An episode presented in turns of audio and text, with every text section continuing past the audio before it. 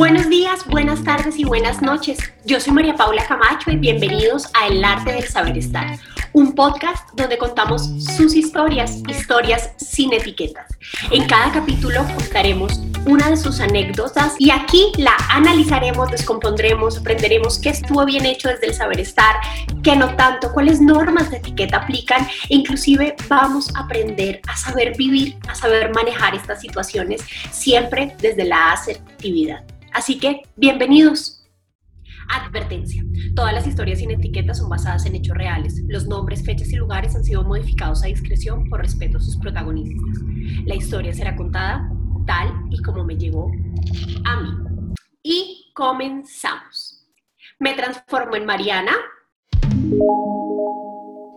Sí, yo siempre fui gordita, lo sé, pero por alguna extraña razón las personas se empeñaban siempre en hacérmelo notar. Y la que más sufría con ello no era yo, era mi mamá. Todo el día me controlaba qué comer, qué podía comer, qué no podía comer, qué me ponía, etc. Si íbamos a comprar ropa, era ella quien decía, uy no, Mariana, te ves fatal. Yo no entiendo cómo puedes vivir así. Recuerdo tanto una vez que estábamos en una cena de Navidad con toda la familia, incluido el nuevo novio de mi mamá. Ella, por supuesto, estaba en plan romance, intentando vendernos como la familia modelo. Yo estaba feliz comiendo feliz, dichosa, sabía que también tenía un problema con la comida, lo confieso. Pero estaba yo ahí contenta compartiendo con mis primos cuando escucho a mi mamá hablar a mis espaldas y decir, dime tú, refiriéndose al nuevo susodicho, ¿cómo no voy a sentirme mal si mírala? Mírala como está de gorda. Ella no era así, ahora mira. Así nunca va a encontrar quien la quiera. María Pau, te confieso que yo sentía como hervía por dentro. Una cosa es que me dijera gordo todo, gorda una cosa es que me dijera gorda todos los días de mi vida y otra muy diferente era ver cómo hablaba mal de mí con su nueva pareja. No sé si lo hacía por lucirse, porque de verdad lo sintiera o quería que yo escuchara. Pero el caso es que me paré inmediatamente, ya sé que me vas a regañar, pero le tiré el plato en la cara. Le dije que era la peor mamá del mundo por hablar así de su hija frente a un idiota, perdón la palabra. Toda la familia intentó intervenir. Yo, yo estaba en un mar de llantos, mi mamá gritaba, yo grité, todos gritaban. Solo sé que ese día mis abuelos me sacaron de ahí. Poco más recuerdo. Al otro día, mi mamá como si nada, justificando todo lo que hacía por mi bien. Hoy tengo 45 años, sí conseguí a alguien que me amara, tengo dos hijos y puedo decirte que siento que aún sus demonios me persiguen. Ay, Mariana, pues muchísimas gracias por haberme abierto tu corazón, por haberme contado esta historia, por haber sido una valiente y haber sobrellevado esa relación difícil, que ya más adelante hablaremos de eso. Y quiero contarles que hoy tengo una invitada muy especial, Valentina, una experta en todos estos temas de relaciones, de constelaciones familiares, de cómo analizar todo desde la parte psicológica. Ustedes saben que yo no soy experta en el tema, no soy psicóloga, así que no me siento como la potestad de hablarlo y por eso tengo a esta invitada muy especial la cual veremos al final. Pero por ahora vamos a analizar esta situación desde el saber estar. Y lo primero que tenemos que aprender es que las personas tienen espejo en su casa. Mis queridos, no tenemos por qué andarle diciendo a las personas, ay, pero te adelgazaste, te operaste, te cambiaste, te pintaste el pelo, a menos que sea un comentario positivo debo evitar hacerlo. Si estoy viendo que la persona está gordita, ¿para qué refuerzo este tipo de comentarios que al final van a desarrollar en ella una mayor, inseguridad o inclusive un rechazo? Inmediatamente estoy haciendo que el relacionamiento con esa persona se frene, porque claro, si recibo una persona, hola, ¿cómo estás? ¿Cómo estás de gorda? Inmediatamente la persona se encrespa, se pone a la defensiva. Y Mariana misma nos lo dijo desde un inicio. Sí, yo siempre fui gordita, lo sé, ella estaba totalmente consciente de ella, pero muchas veces nos empeñamos en reforzar estas ideas sin necesidad de hacerlo. Yo no sé si es que a veces uno se siente como mejor o, uno lo hace por uno sentir que uno está un poco más, em, no sé cuál sea la palabra, ni siquiera sé por qué lo hacemos, pero no es válido decirle a las personas este tipo de cosas, menos de forma hiriente. Una cosa es que yo sienta que mi hija está pasada de kilos y querer enseñarles del amor. Mi amor, tienes que cuidarte más. ¿Qué te parece si hacemos las dos ejercicios? Metámonos a clase de no sé qué, vamos a bailar. ¿Qué te parece si salimos a correr? comencemos a comer bien en la casa. De esa forma la estoy impulsando positivamente. Pero si solamente genero comentarios negativos, hirientes, de forma despectiva, uy, no, es que mira cómo estás, con razón, uy, no, yo no sé tú cómo haces para vivir gorda. Hombre, estoy dañando una de las relaciones más importantes que puede haber en la vida, que es la de mamá e hija, ya esto lo veremos más adelante con Valentina. Pero ¿cómo es posible que uno pueda llegar a decirle eso a la persona que uno más ama en el mundo? No es válido, no es correcto. Y más em, cuando reforzamos estas conductas negativas, en lugar de mostrar desde el ejemplo cómo sí hacerlo, estamos yéndonos por la fácil. Yo siempre les digo en la etiqueta que es muy importante ser el espejo para las demás personas. Si yo quiero enseñarle a alguien a comer bien, a comportarse correctamente, a que coma correctamente, a que tenga un estilo de vida saludable, debo comenzar por mí, debo ser una proyección positiva de eso que estoy queriendo vender, de eso que estoy intentando venderle a las personas como un estilo de vida. Si yo soy la etiqueta, obviamente que tengo que ser etiquetuna, tengo que ser dentro de mí una persona con buenos modales, con buenas normas de cortesía, una persona que sabe estar, porque si no, ahí es donde se cae la coherencia. Y ahí es donde inmediatamente la otra persona dice, no, mi mamá que me viene a decir si se la pasa comiendo hamburguesa. Porque siento que el tema del peso, aunque cada día luchamos más por normalizar estas situaciones y siento que se ha logrado muchísimo, sigue estando este estereotipo de que el que está em, más flaco, entonces es más sano y el que tal vez estamos más gordito no lo está. Y comenzamos a ponerle etiquetas al peso y comenzamos a separar, segregar a las personas basados también en cuál es su peso, cómo se ven físicamente, cómo están, tienen buen cuerpo, tienen mal cuerpo, alto, flaco, bajito, gordo. Y son cosas que al final no demuestran el valor de una persona. Fíjense que la mamá de Mariana le decía a su novio del momento, así nunca va a conseguir quien la quiera. Pero quien dice que el valor de una persona está en si es gorda o flaca, el valor de una persona no está ahí. Todo lo contrario. Y uno muchas veces como este, como este role model, como la mamá, al menos como esta persona a seguir, uno debe ser la persona que empodere de vales mucho y vales por miles de millones de cosas. Jamás será por tu peso. Yo les voy a decir una cosa, yo tampoco estoy de acuerdo con normalizar el sobrepeso y puede que aquí no compartamos la misma opinión con ustedes, ya después me lo, me lo comentarán, pero para mí no es válido defender un punto de vista donde estás atentando también contra tu salud. No me voy a meter a hablar sobre ese tema porque pues yo no tengo nada que ver ahí, no soy médico ni nada. Y entiendo también la postura de la mamá de hija, debes cuidarte. Pero la forma de decir hija, debes cuidarte, hija, te amo, hija, quiero que estés bien, no puede ser, uy, no, te ves terrible, Mariana, ¿qué es esto? Debe ser fomentándola a ser mejor, a cuidarse, a que se dé cuenta de la importancia que hay detrás de tener un estilo de vida saludable, de comer correctamente.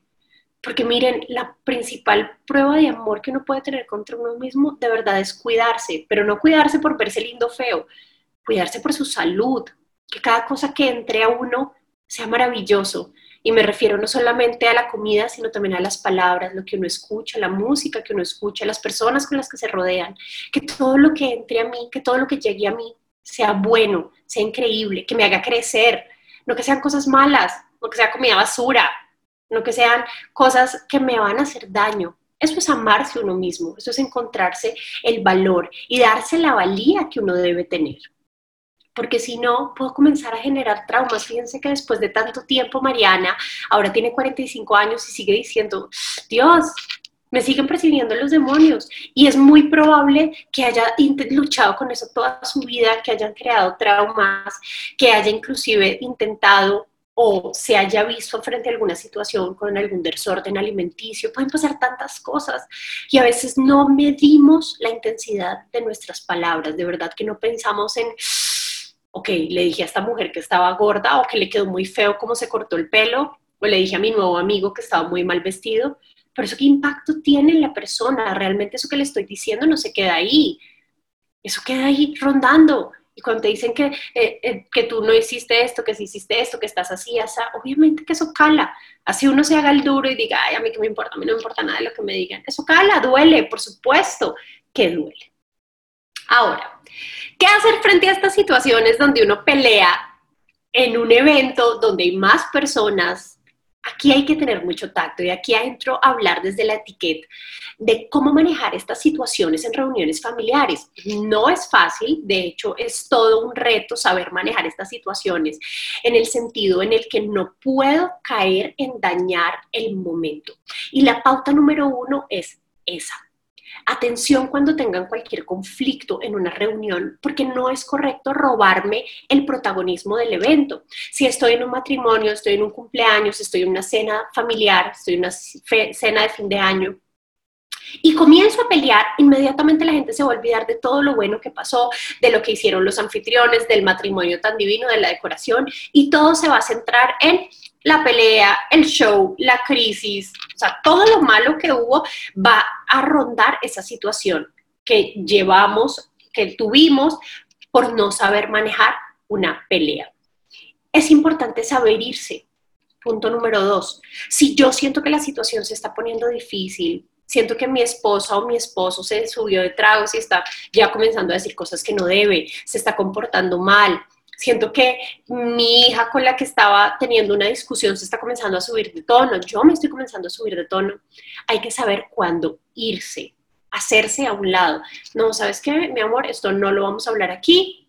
Supongamos, Mariana tuvo la reacción de tirarle el plato a la mamá con la comida, decirle todas estas cosas que le dijo, lo, correcto hubiese sido que la mamá también hubiese sabido manejar la situación. Mi amor, ya cálmate, esto no lo vamos a manejar aquí, vamos, y llevársela la situación a otro lugar, a otro momento, donde puedan hablar, donde estén las dos, donde no hayan otras personas interfiriendo porque aquí leyendo Mariana dice, todo el mundo intervino, la familia, el tío, el abuelo, todo el mundo gritaba, lloraba, decían, peleaban, y un conflicto que es de dos se convierte en un conflicto de diez.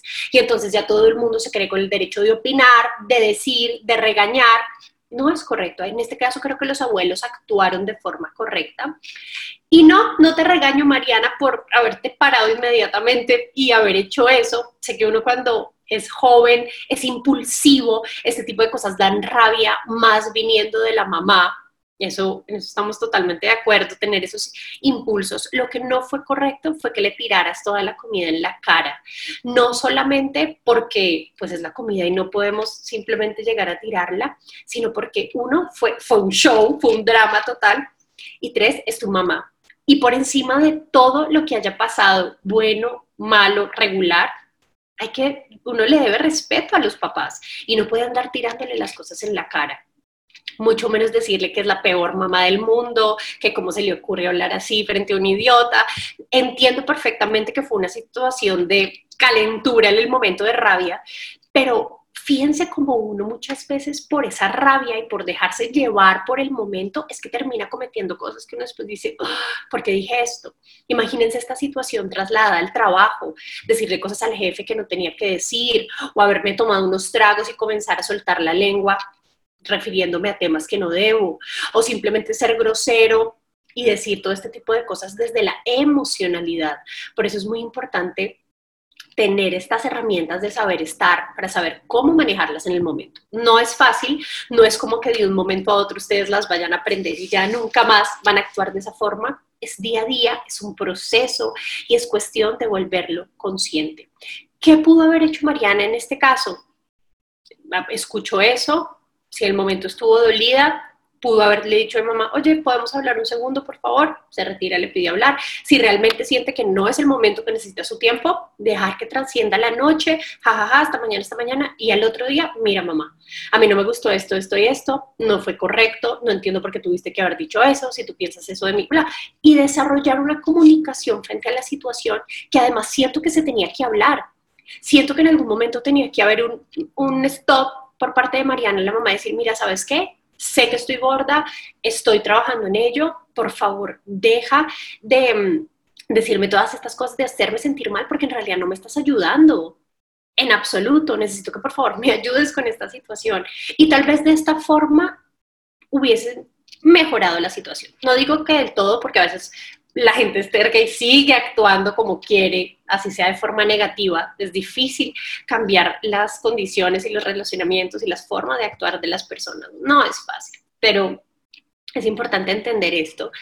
Y saber que si estamos en una reunión no puedo llevar la situación al límite. Una cosa es que uno esté en la casa y usted ve y me dijo y la peor y la sé Y otra cosa diferente que sean más personas alrededor. No es válido y menos enfrente de este otro hombre que claro, debe haber dicho, no, sí, sí, ahora sí entiendo a mi novia, porque esta niña, fíjense todo lo que hizo, y uno comienza a perder validez en sus argumentos, lo que les hablaba en el podcast anterior. Cuando uno comienza a reaccionar de esta forma, inmediatamente pierde valor sus argumentos. Entonces, siempre cabeza fría para hablar de las cosas, mesurado, cuidando las palabras, siendo impecable con las palabras. Si llegó a pasar ya esta situación, al otro día llamo a mis abuelos y estábamos en su casa, abuelos, les pido disculpas por todo lo que pasó, cometí un error, ta, ta, ta, pero siempre debo enmendar estas situaciones de pelea. Si estaba en un matrimonio, mi esposa hizo el oso, peleamos, se puso celoso, eh, mi esposo, no sé, lo que sea la situación que ha pasado, la otro día debo que buscar enmendar estas situaciones. Sexto, no puedo hablar mal a las espaldas de alguien, mucho menos mi hija, pero es incorrecto estar cuchicheando de otra persona por ahí. Esto pasa muchísimo en las oficinas, en las relaciones interpersonales, en grupos de amigos. ¿y si viste? ¿Y si dijo? ¿Y si no sé qué? ¿Por qué tenemos que estar hablando de alguien a sus espaldas? Si algo debemos decirlo, debemos decirlo en el momento, y debemos decirle a la persona si pensamos algo, si no estamos conformes con algo, si creemos que lo que está haciendo está bien o está mal pero no es correcto que simplemente, ah, pues de malas y a mí qué me importa y, y, él verá. No, no podemos pensar así, no podemos seguir pensando en nosotros mismos sin saber el efecto que va a tener eso que vamos a hacer. Si yo estoy hablando mal de una persona y esa persona me está escuchando, por supuesto que se va a sentir horriblemente mal, por supuesto que se va a generar una situación desagradable, porque no estoy frenteando las cosas, estoy tapando eso que yo estoy diciendo, no estoy teniendo el valor de afrontar las cosas y sí de hablar mal de la otra persona por debajo de cuerda. Eso no es saber estar. Eso es mucho lo que hacen algunas personas que son chismosas y están de aquí para allá y llevan un chisme, traen el otro, suben, bajan. No, porque tenemos que hacer eso. Es totalmente incorrecto. No podemos buscar mm, validar y estar buscando cómo inventar cosas de las otras personas. No es respetuoso, no es saber estar. Recordemos que el saber estar son todas estas habilidades sociales, habilidades blandas que uno tiene para tener un mejor relacionamiento, un mejor saber vivir, que uno tenga una buena relación con todas las personas. Y fíjense lo importante que es ser impecable en las palabras para esto. Bueno, pues tenemos aquí a nuestra invitada Valentina González. Valentina es terapeuta transpersonal, experta en terapia sistémica. Valentina, hola. ¿Cómo estás, María? Muchas gracias por esta invitación. No, muchísimas gracias a ti por querer compartirnos todos tus conocimientos. Como ustedes saben, me encanta siempre traer a alguien experto que nos ayude un poco también a desglosar todas estas historias, no solamente desde el saber estar, sino desde cómo debemos comportarnos o cómo manejar estas situaciones. Ay Dios. ¿Qué me opinas sobre esta historia de terror? María, casos, casos de la vida real, ¿no? Todo el tiempo. Total todo el tiempo, todo el tiempo sucede así. La familia nos marca demasiado, sobre todo quien nos dio la vida. ¿Y por qué mm. pasa eso, Valen? Porque, y, y, te lo pregunto de una vez más enfocado, porque muchas veces la relación mamá e hija es así como tan tormentosa. Por una sencilla razón, María, porque esa mamá también tiene un histórico, ¿sí? También tiene un programa que quedó instalado desde su infancia. Probablemente si vamos atrás en, en el cómo la educaron a ella, cuáles fueron los, los conceptos que le pusieron en su programa, ¿cierto? Cuáles fueron las heridas que quedaron instaladas en esa persona. Tal vez también tuvo un estilo parental donde se le, donde se le dijeran ciertas palabras, ciertas críticas, donde haya sufrido también algún tipo de, abuso emocional, ¿no? Y, y, desde ahí nosotros actuamos con el mismo programa, ¿sí? El hijo siempre, la cría siempre va a estar mirando su, su propio mundo interior, ¿no? El, el, me siento desprotegido por mamá, me siento solo, me siento aburrido, me siento rechazado por mamá.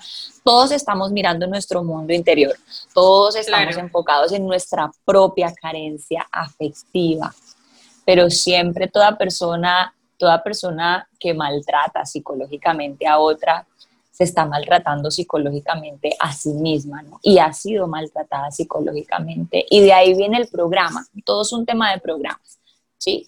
Entonces, por eso, por eso, por eso jala mucho y por eso es, es, es de mucha responsabilidad, ¿no? El tema de, de, de, criar personas, de traer personas al mundo, porque siempre, siempre para la cría va a ser casi que real lo que dice mamá. O sea, claro. los, los, los, pequeños nos creemos al 100% lo que nos, nos, dicen nuestros padres. Y de repente, y cuando vamos evolucionando y cuando vamos creciendo, vamos, vamos diciendo como que no, pero esto, esto no está siendo tan real, ¿sí? Lo, lo uh -huh. confrontamos, confrontamos la información y a veces podemos decir, no, no, esto que me dijo mi mamá ya, ya no me lo creo, ya no me lo trago de lleno pero, claro. pero siempre queda algo que es importante y es la necesidad de aprobación. ¿sí? El, el, el, quiero que me aceptes, mamá, el quiero que pienses algo lindo de mí, el, el, el, quiero que me acojas como, como el tesoro más grande de tu vida, como, como algo que sí es especial para ti.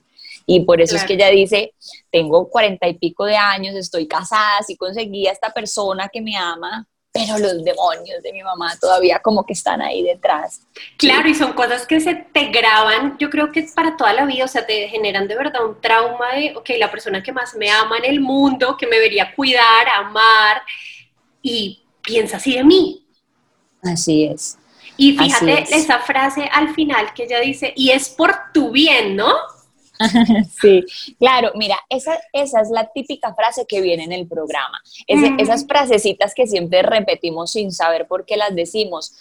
Te puedo asegurar que casi que la misma frase seguro se la dijeron a ella. Sí, si, si, te, si te pego, si te reprendo, si te encierro, si te castigo, es por tu bien, mi amor. Uh -huh, ¿sí? Uh -huh. Y de ahí utilizamos esos mismos programas porque, María, son los únicos recursos con que la persona cuenta para educar a sus crías, ¿sí? El, claro. el, el que ya obtuvo en su niñez, ¿sí? Muchas veces encontramos polaridades, ¿no? O sea, si la experiencia de la persona ya fue demasiado mala, a veces encontramos que el, el, padre decide ejercer un estilo parental un poco más permisivo, ¿no? Ya va, y, y va completamente al extremo, ¿no?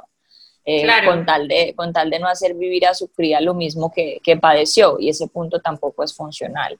Entonces, claro. o lo hacemos igual, casi siempre, o lo hacemos igual o lo hacemos distinto, pero si lo hacemos distinto, eso trae como el, el, el peso y el rechazo del clan, por eso es que jala tanto hacerlo igual que mamá. Sí. Claro.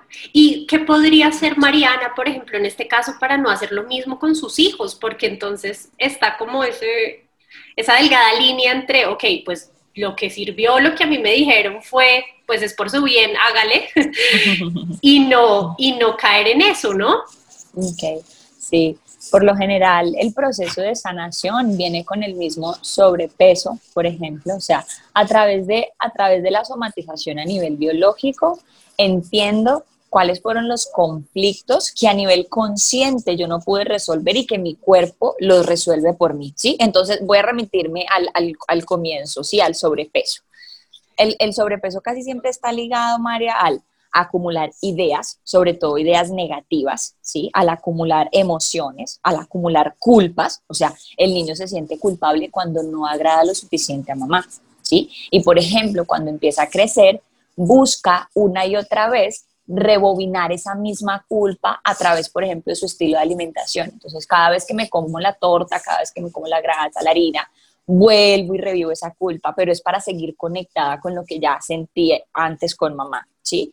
El sobrepeso está ligado también a una parte súper importante, a querer protegerse. ¿Y de qué se quiere proteger el niño? ¿Sí? De las heridas, de las críticas que hizo mamá, de los abusos físicos, de los insultos, ¿sí? O de la sexualidad en, en algunos casos, ¿sí? Entonces, mientras esa persona no logre resolver a nivel consciente todo eso que se tragó y no ha podido digerir, ¿sí? Todas esas palabras de mamá que ya se consumió y demás y las tiene reservadas y tiene las emociones alojadas en alguna parte de su cuerpo. Mientras ella no resuelva a nivel consciente, el programa está ahí, pero por eso el mismo sobrepeso viene con la sanación, ¿sí? Cuando, cuando yo digo necesito trabajar en esto, necesito, hay algo, hay algo que hay en mí, ¿sí? Hay algo que me cargo, ¿sí? Hay, por ejemplo, hay una necesidad de afecto que suplo con los kilos de más, ¿no? O sea, cuando, cuando mamá no me quiere, cuando siento a mamá muy distante, los kilos de más me ayudan a sentirme acompañado y no nos damos cuenta de que lo hacemos por esa razón, ¿sí? Eh, los kilos de más vienen porque me siento desprotegida y necesito esa grasita, ese color, ese, ese calor y ese cuerpo grande para poder sobrevivir ante el mundo. Ves, es que la biología es una cosa espectacular, ella se acopla a las situaciones del entorno, ¿sí? Entonces, el primer paso, María, sería que la persona logre resolver a nivel consciente todo eso que se tragó y no se pudo digerir, ¿sí? Porque así, el, el dilema es que así como nos habló mamá, así nos hablamos a nosotros mismos. Por eso, ahorita que estoy en el proceso de, de, instruirme en psicología infantil, casi siempre se lleva al educador a ser muy consciente de cada una de las palabras que emite hacia el niño, porque así como le hablas a tu hijo, mañana él se va a hablar a sí mismo, ¿sí? Entonces, todas esas palabras que ella se consumió, debe aprender a digerirlas, debe aprender a, dividir ¿no? las realidades y saber que mamá era una persona que tenía un histórico, que tenía, con un programa, tenía un programa, ¿sí? Y ella tiene la capacidad de sacar ese cableado, porque literalmente, por eso hay muchos procesos en descodificación bioemocional, donde lo que le hacemos al paciente es precisamente eso, ¿no? Hacemos consciente de dónde viene el sobrepeso, qué lo originó, ¿sí? ¿Qué tipo de herida fue? Si fue protección, si fue que se, se tragó, se, se tragó demasiadas críticas, no las logró digerir y además tiene un cúmulo de emociones sin, sin, sin, sin drenar, ¿no? Todo, de ahí viene todo el sobrepeso. Entonces, lo que hacemos es sacar el cableado, sacar todo ese programa, ¿sí? Por eso se dice que primero hay que desprogramar para volver a programar. Y luego sí, entonces venimos, hacemos el proceso de sanación y metemos un nuevo programa, María, un nuevo programa donde la persona tenga un nuevo concepto de sí misma, porque ella ya se creyó el, el yo soy esto, yo soy gorda, yo a mí nadie me va a querer, ¿sí? Y, y, si alguien me quiere, eh, entonces yo no me quiero igual a mí misma, para mí no es suficiente, ¿sí? O, la única persona que necesito que me ame en realidad con la que me va a bastar es mamá, pero como no lo tengo, entonces quiero revivir esta, esta sensación, ¿no? Una y otra vez, por eso nos persigue. Entonces ese primer paso sería sacar a nivel consciente que fue todo esto, resolverlo y introducir una nueva programación, ¿sí? una programación que sea más funcional para ella. Lo que pasa es que también el cerebro, María, eh, es escuelero, ¿no? Entonces, todas esas planillas que nosotros nos aprendimos, o sea, así como cuando aprendíamos eh, el abecedario, las vocales, las tablas de multiplicar, ¿te acuerdas que nos ponían a hacer planas y planas y planas y planas para que se pudiera quedar grabado en nuestra mente y surgiera en automático? Asimismo, sucedió con los comentarios que hacía mamá. Quedaron impresos en nuestro ADN, quedaron ahí y surgen en automático. O sea, no es tan sencillo como decir, ay, voy a dejar de pensar en todo lo que me decía mi mamá. Es que ya está en el programa, sí, sale automáticamente. Entonces, entonces, ¿qué hay que hacer con eso? Añadir un nuevo programa de tal manera que pueda salir a la luz de manera automática. ¿Y cómo se hace eso, María? ¿Cómo funciona el cerebro? El cerebro es repetitivo, ¿sí? El cerebro aprende con patrones, con constancia, ¿sí? Entonces, para meter el programa, para meter un nuevo, un nuevo cableado del cual yo pueda hacer uso todos los días, eso se hace por medio de la programación neurolingüística, ¿sí? Si yo, ya, si, si yo durante muchos años de mi infancia hice miles de planes de yo soy gorda, yo soy fea, yo no soy suficiente para mamá, bueno, pues ahora tengo que hacer miles y miles y miles de planas donde yo diga yo soy hermosa, yo soy valiente, yo soy suficiente, yo soy capaz, yo soy inteligente, yo soy deseada, yo soy amada. Entonces, bueno, te decía que volver a programar programar con todo esto. Y, pero para volver a programar el cerebro, pues hay que hacerlo tal y como el cerebro aprende. O sea, tal y como me marqué en la piel todas esas planas, todas esas heridas, pues ahora tengo que marcarme y hacer todo un proceso de inflar, ¿no? Mi, mi autoestima. Ese sería como ese, ese primer paso. Porque, porque la gente tiende como a ser tan crítica y tan mala con las otras personas. O sea, porque tenemos como esa necesidad de juzgar y ser fuertes. O sea, porque me parece que igual así, o sea, entiendo que también la mamá tendrá sus embrollos en su vida, pero, pero es muy común que la gente siente como esa necesidad de... por lo mismo, por lo mismo, acuérdate que el que es perpetrado siempre busca ser perpetrador. O sea, si, si por alguna razón, y mira, yo no sé si a veces tú te lo pillas, ¿qué nos pasa? Por ejemplo, tú vas, en, vas en tu carro, vas en una autopista, eh, de, repente y alguien la cogió contra ti, te pitó y luego fuiste al banco y el señor del banco no te atendió muy bien. Y de repente llegaste a tu casa y, y, y vas encima de alguien que no debía ser, o sea, como que te descargas con otra persona y esa persona te ha pasado, como que llegaste, llegaste ya malhumorada porque todo el mundo te trató mal afuera y de repente alguien te recibió bien en tu casa y tú, ¡ay! No sé. Sí, sí, sí, y se, se llevó el pato. Se lo llevó. así, así mismo. Es, es la misma analogía, digamos que metafóricamente hablando, todos hemos sido perpetrados de alguna manera, todos hemos sido heridos, todos hemos, todos nos han puesto una crítica que ha dolido, que ha marcado el corazón. Y buscamos a través de los otros drenar emoción. Ese es el problema que como no nos enseñaron a expresar, a drenar, a soltar, la emoción siempre busca salir por algún lugar, ¿sí? O la herida siempre busca como emerger, siempre busca sanar, sino que tenemos ese mal programa, tenemos, tenemos programado en sociedad. De acuerdo. Vale, una última pregunta, ya es tu opinión. ¿Qué opinas sobre este nuevo concepto de la gordofobia? Pues sabes que, al igual que todas las fobias, ¿no?